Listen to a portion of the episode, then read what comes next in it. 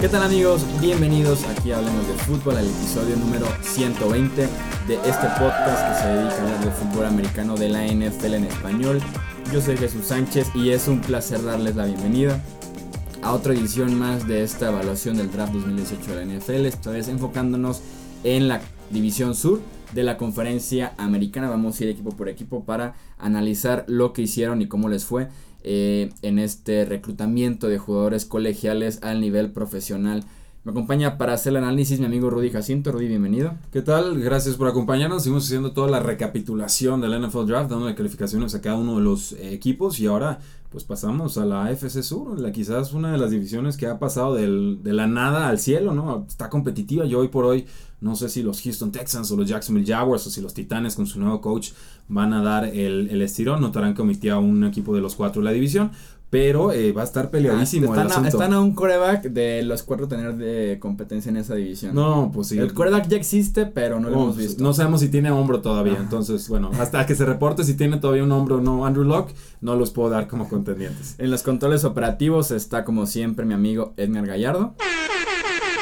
Bienvenido Edgar, ¿cómo estás? Muy bien, muchas gracias Jesús, muchas gracias Rudy y listos para este, este análisis que termina con la conferencia, ¿cierto? Sí, Sí. así es. Con esto cierra- cerramos la conferencia americana. Pasamos a partir de los siguientes episodios a la conferencia nacional para que no se desesperen eh, aficionados de Cowboys, Packers, Rams, que son los que tenemos principalmente. Eagles también tenemos mucho. Así Poco que ahí a poco vamos, ahí a- vamos con vamos ustedes. con los equipos, exactamente. Los últimos serán los primeros, dicen por ahí. Arrancamos entonces con los Houston Texans que seleccionaron hasta la tercera ronda, tuvieron tres picks, pero sí hasta la tercera ronda. El, primero de ellos fue Justin Reed, el safety de Stanford. Después, después fueron por Martinez Ranking, el tackle o guardia de Mississippi State. Y Jordan Atkins, el end de la Universidad de Central Florida. En la cuarta ronda tomaron a Keke Coutee, el receptor de Texas Tech. Y en la sexta ronda tuvieron también tres picks. El primero de ellos fue Duke Ejiofor, el linebacker de Wake Forest, Jordan Thomas, el end de Mississippi eh, State, y Peter Kalambayi, el linebacker de Stanford. Para cerrar con, el- con su selección de séptima ronda, tomaron a Jermaine Kelly, el cornerback de San José State. Pocas selecciones porque eh, subieron por Deshaun Watson en el draft pasado, entonces Nadie se está quejando. Sí, no. Siempre le hemos dicho.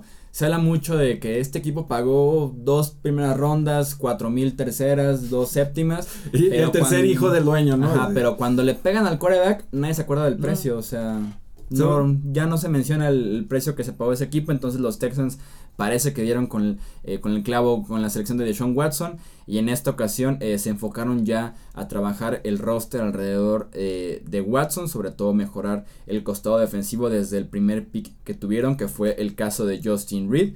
Me gusta mucho Sí, lo que también. está lo que está haciendo Houston. Fue un pick que incluso muchos en los mocks lo mencionaban en la primera ronda por su habilidad para poder bajar la línea de golpeo, también retroceder eh, en cobertura. Y Houston tiene una muy bonita pareja de safeties ¿eh? entre Tyron Matthew y Justin Reed. Por ahí Andrew Hall también mezclado eh, como free safety que lo tienen actualmente como titular en Houston. Creo que podrían armar una buena pareja de safeties y mejorar la secundaria que fue lo que más les falló a los Texans la temporada pasada. Justin Reed, como les decía, puede hacer de todo, le puede inyectar buena velocidad eh, a esa defensiva. Tiene también la misma versatilidad que también presume Tyron Matthew. Así que es una secundaria que mejora bastante con la llegada de Justin Reed. Sí, el, el asunto promete, tiene talento de primera ronda de Justin Reed, sabe cazar el balón, tiene el tamaño, tiene el atleticismo.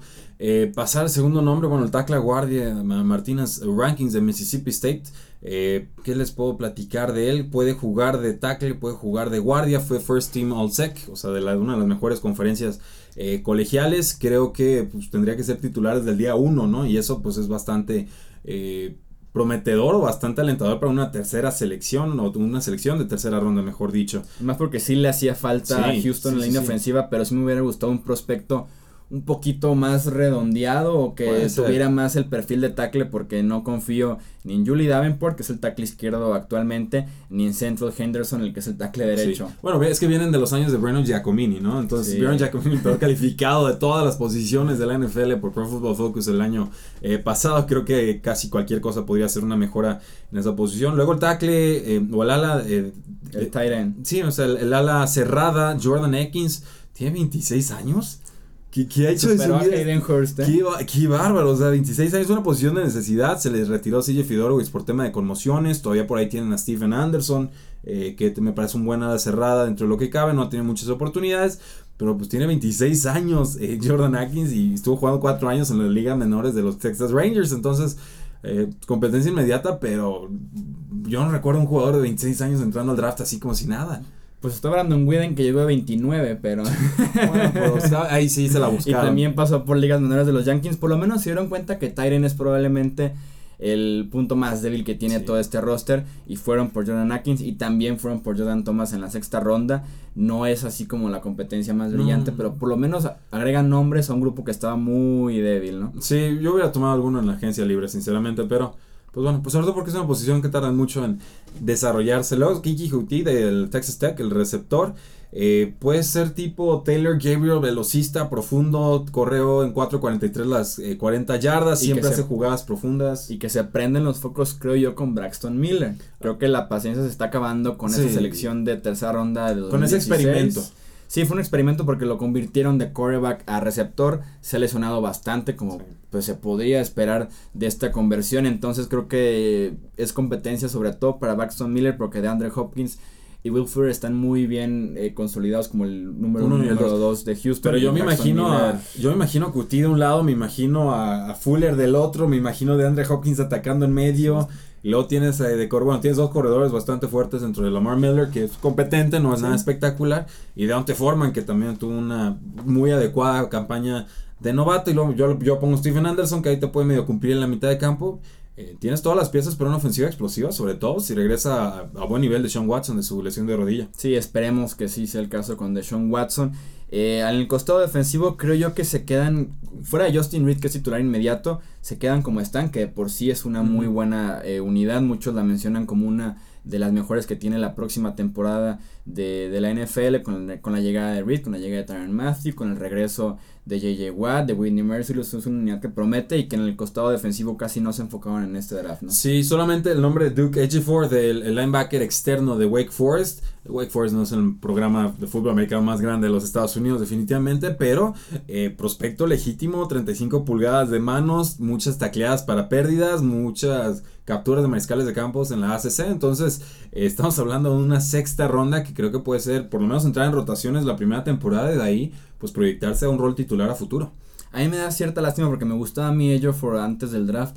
Pero estar detrás de Whitney Merciless Sí, y de está- Devon está Clowney perdido. le fue mal. Creo que en otro equipo tal vez se hubiera iniciado de manera inmediata porque tiene ese potencial, aunque sea un pick de rondas posteriores. Pasamos con los Indianapolis Colts, entonces un, un equipo que tuvo muchísimas selecciones en este draft, eh, principalmente por el cambio que realizaron con los Jets de Nueva York, que les permitieron subir del 6 al 3 Gracias, dicen. se robaron todas sus picks de segunda ronda e hicieron bien porque los Colts les hacía falta muchísimo. Es probablemente eh, el roster más pobre que tiene Sí. toda la NFL, sobre todo en el costado defensivo.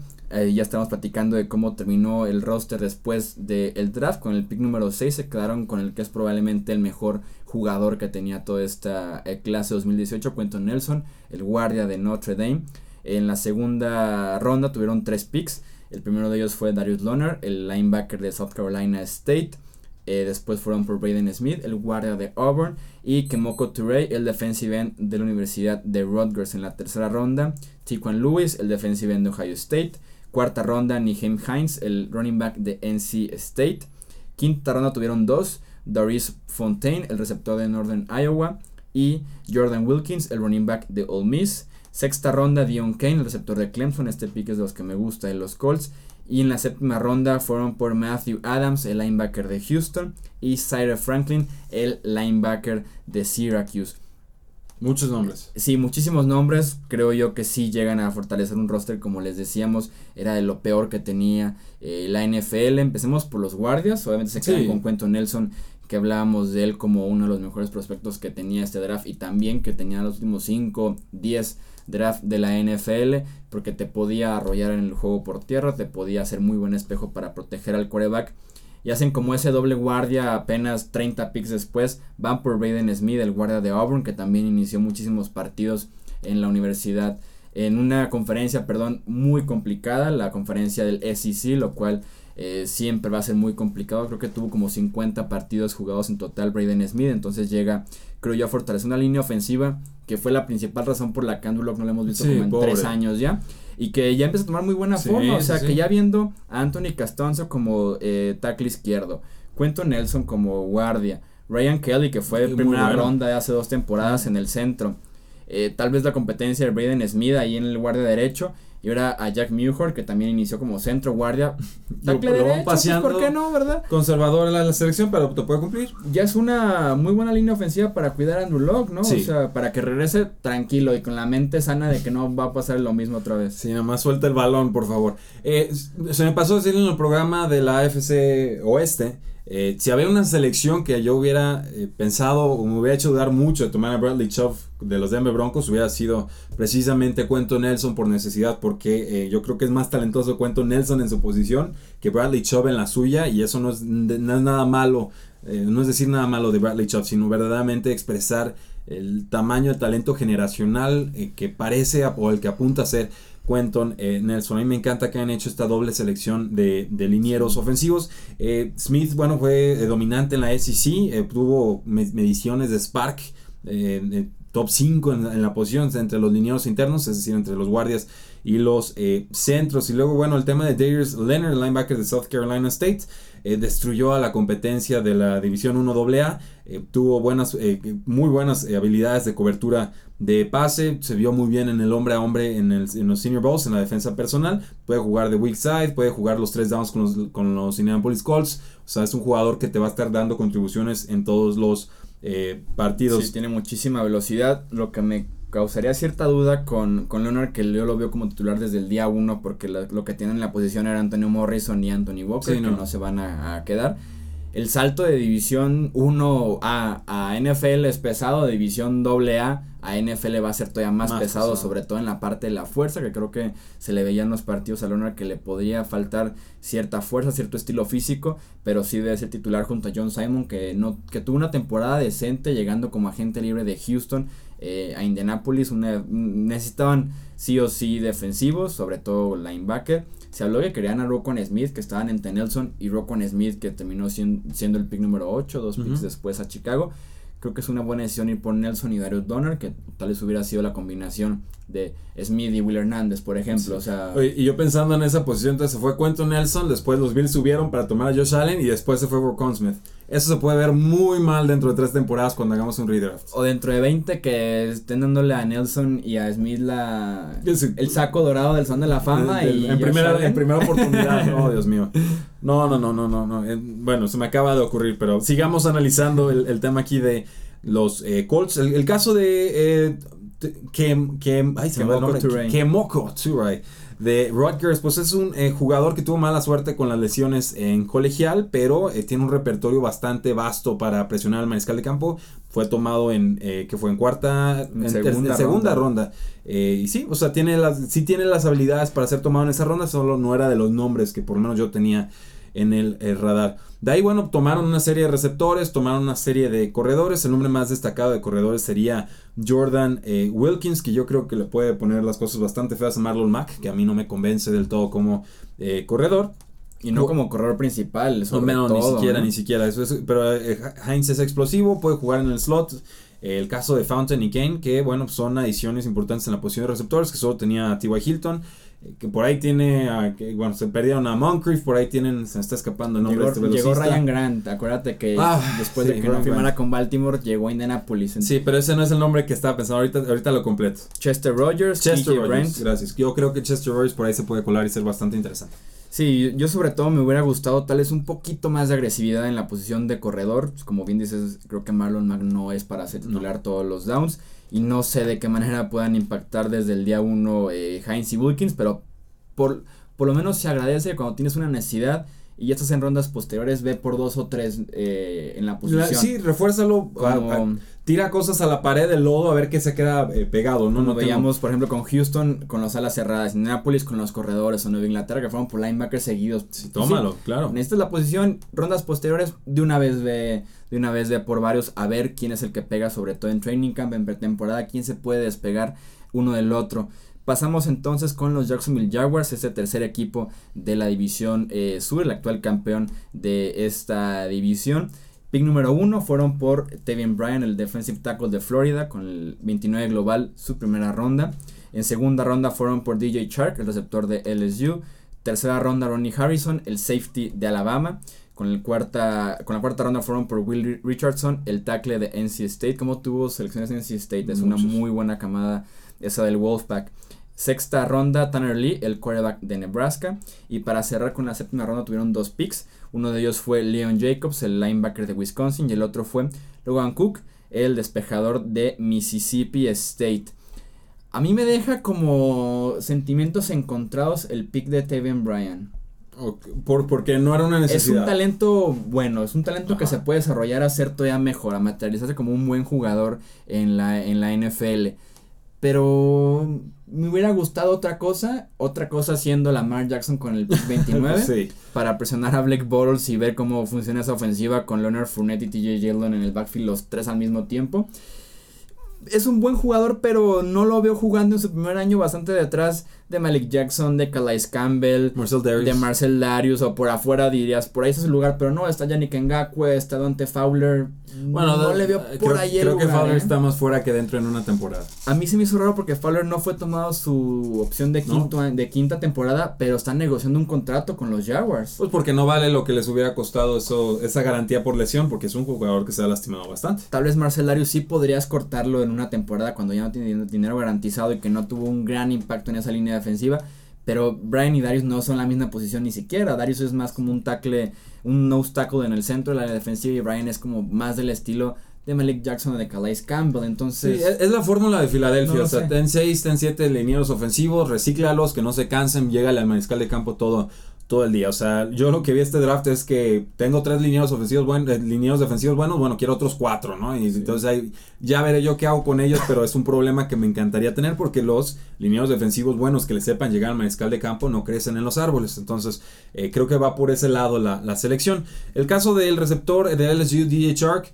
Pues no lo vimos. Me gustó, ese ¿Sí? me gustó, ah, sí. Tú, tú, tú, estás más enamorado de él que yo. A ver, platícanos. Me gustó sobre todo porque acababan de perder a Allen Robinson. Sí. Eh, que no lo reemplazaron con DJ Chark. No, pero por lo menos tienes a un receptor con potencial de ser número uno, más porque cuando hablábamos de la previa del draft, que yo les daba un receptor en el mock draft, decía, Dante Moncrief no puede ser tu, tu receptor número uno. Entonces DJ Chark tiene ese potencial para recorrer a Dante Moncrief al número tres y que Marcus Lee sea el número dos. Entonces por lo menos me gusta porque es una necesidad que están cubriendo desde un inicio y que eh, además Chart tiene ese potencial. Sabemos que nivel atlético tiene algo, tiene otro mundo en nivel atlético. Y me gusta porque los receptores de LSU no suelen brillar en la universidad, pero suelen tener buenas carreras de NFL. ¿Cómo cuáles? Eh, para que el público sepa. Como Jarvis Landry, como Del Beckham me Suena también. Entonces, eh, apuéstale por Chart. Pero ¿sabes cuál es la diferencia? Que esos dos tenían trucos, este solo tiene uno. y correr rápido. ¿cuál Ir profundo, atrapas el balón en el área. Mira, no tengo ningún problema con DJ Shark, no lo había tomado en segunda ronda. Puede ser eso y puede ser más. O sea, el potencial está ahí. No tiene que convertirse en el receptor número uno del equipo para ser un jugador útil. Yo estoy, creo que yo estaba más satisfecho con el elenco de receptores que tenían los Jacksonville Jaguars de lo que tú lo estabas previo eh, al, al draft. Pero eh, por lo menos va a ser un jugador de rol y que no fue tomado en primera ronda como algunos estaban especulando porque fue estos jugadores que ascendieron a lo largo del proceso del draft, sobre todo después del Scouting Combine, que puede ser una excelente forma de tomar muy malas eh, decisiones. Después, eh, pues el caso de Ronnie Harrison, estoy diciendo mucho el caso, ya me lo voy a quitar, perdón. me gusta un playmaker, te, da, te marca el tono, te puede suplir el caso del Strong Safety Barry Church, que ya tiene 30 años hay que seguir eh, alimentando esa secundaria que es eh, posiblemente lo mejor de toda la NFL. Yo, yo creo que así lo es, no sé, tenía que checar los eh, nombres. Pues el, los Chargers, cualquiera de los dos, pero sí me gusta los Jaguars y me gusta como índice ese pick de, de, de, Ronnie Harrison porque es probablemente muy comparable en estilo y en físico a Barry Church, opción más barata, más joven, en un año debe estar titular él y Church seguramente estar en el mercado porque así se mueve la NFL. ¿no? Así es. Tackle de los eh, Jaguars tiene un suplente detrás del jugador de 32 años, el tackle derecho Jeremy eh, Purnell. Y eh, lo de Lee, pues no, no entendí el quarterback Tanner Lee de Nebraska, como, como a qué están jugando los Jaguars ahí, una sexta ronda, picks 203.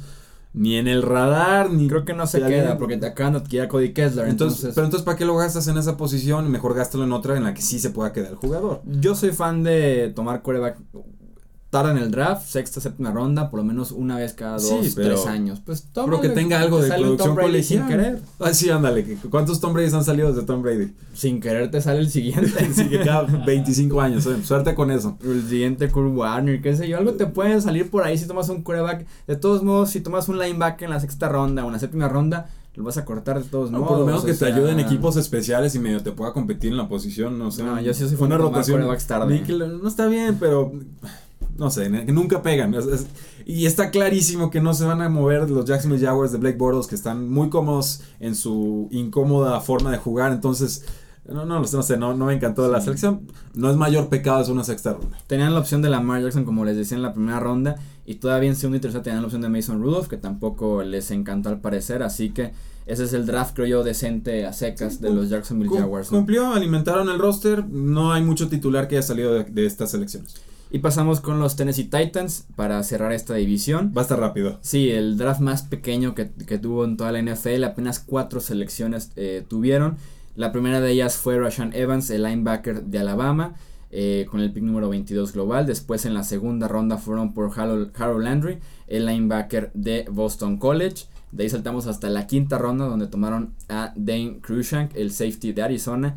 Y la sexta ronda con el pick número 199, conocido también como el pick de Tom Brady, a Luke Falk, el quarterback de Washington State, que quisieron ahí como crear la historia de que, Sí. uy, Luke Falk, además, su ídolo es Tom Brady. No, Ah, no, lo por favor. NFL por Network favor. no lo forces. Sabemos que es la sexta ronda, pero no lo forces. No, mejor. y, y Luke Falk aparte, ¿no? Sí. uno de los que ni siquiera...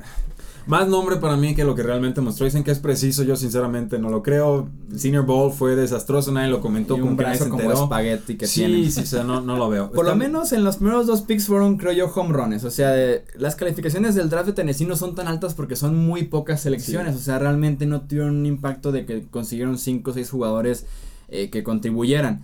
Pero por lo menos los dos primeros picks, creo yo, son home runs. Rashan Evans, eh, para mí, era el segundo o tercer mejor linebacker que tenía esta clase del draft, sumamente completo, que sí tomaba bloqueos, que también tenía atleticismo, que tenían los otros linebackers para ir de lateral a lateral.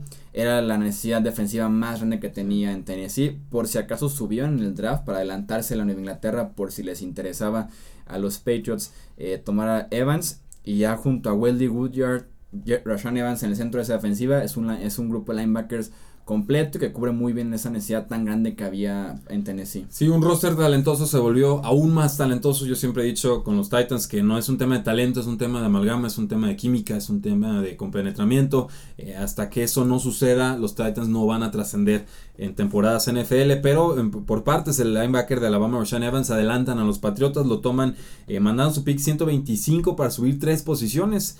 Eh, acto seguido, bueno, a Oakland le mandaron su pick 89 para subir de la posición 57 a la 41 y así toman a Rashan Evans. No, Harold Landry, ese, ese movimiento Sí, con Oakland ya es de Harold Landry. Exacto, y el, el segundo movimiento con Harold Landry. El tema con, con Evans, un jugador muy completo que no destaca en ninguna faceta en particular, pero muy balanceado y perfectamente puede ser el mariscal de campo de la defensiva. Con Harold Landry, para mí, pues el, quizás el mejor presionando por las partes externas del campo. Yo no entiendo qué estaba haciendo eh, tomado en el pick 41, o sea... Se reportó que estaba cayendo porque sí fue al inicio inexplicable, después se le fue encontrando razones, que eran problemas de lesiones en el tobillo y en la rodilla, que era por ahí lo que estaba como asustando a los equipos.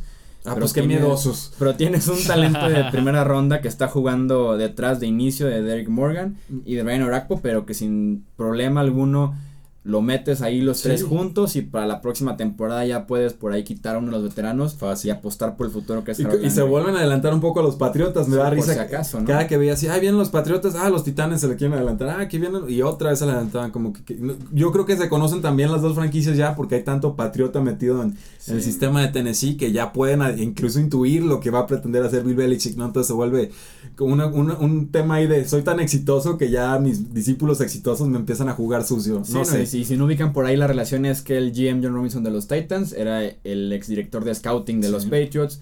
Mike Vrabel, el head coach de los Titans, era uno de los mejores defensivos que ha tenido en Inglaterra en el siglo XXI. Ahora es head coach en Tennessee. El cornerback Logan Ryan. jugadores Logan Ryan, Malcolm Butler, Dion Lewis. Hay otro por ahí, el Josh Klein, el liniero que Sí.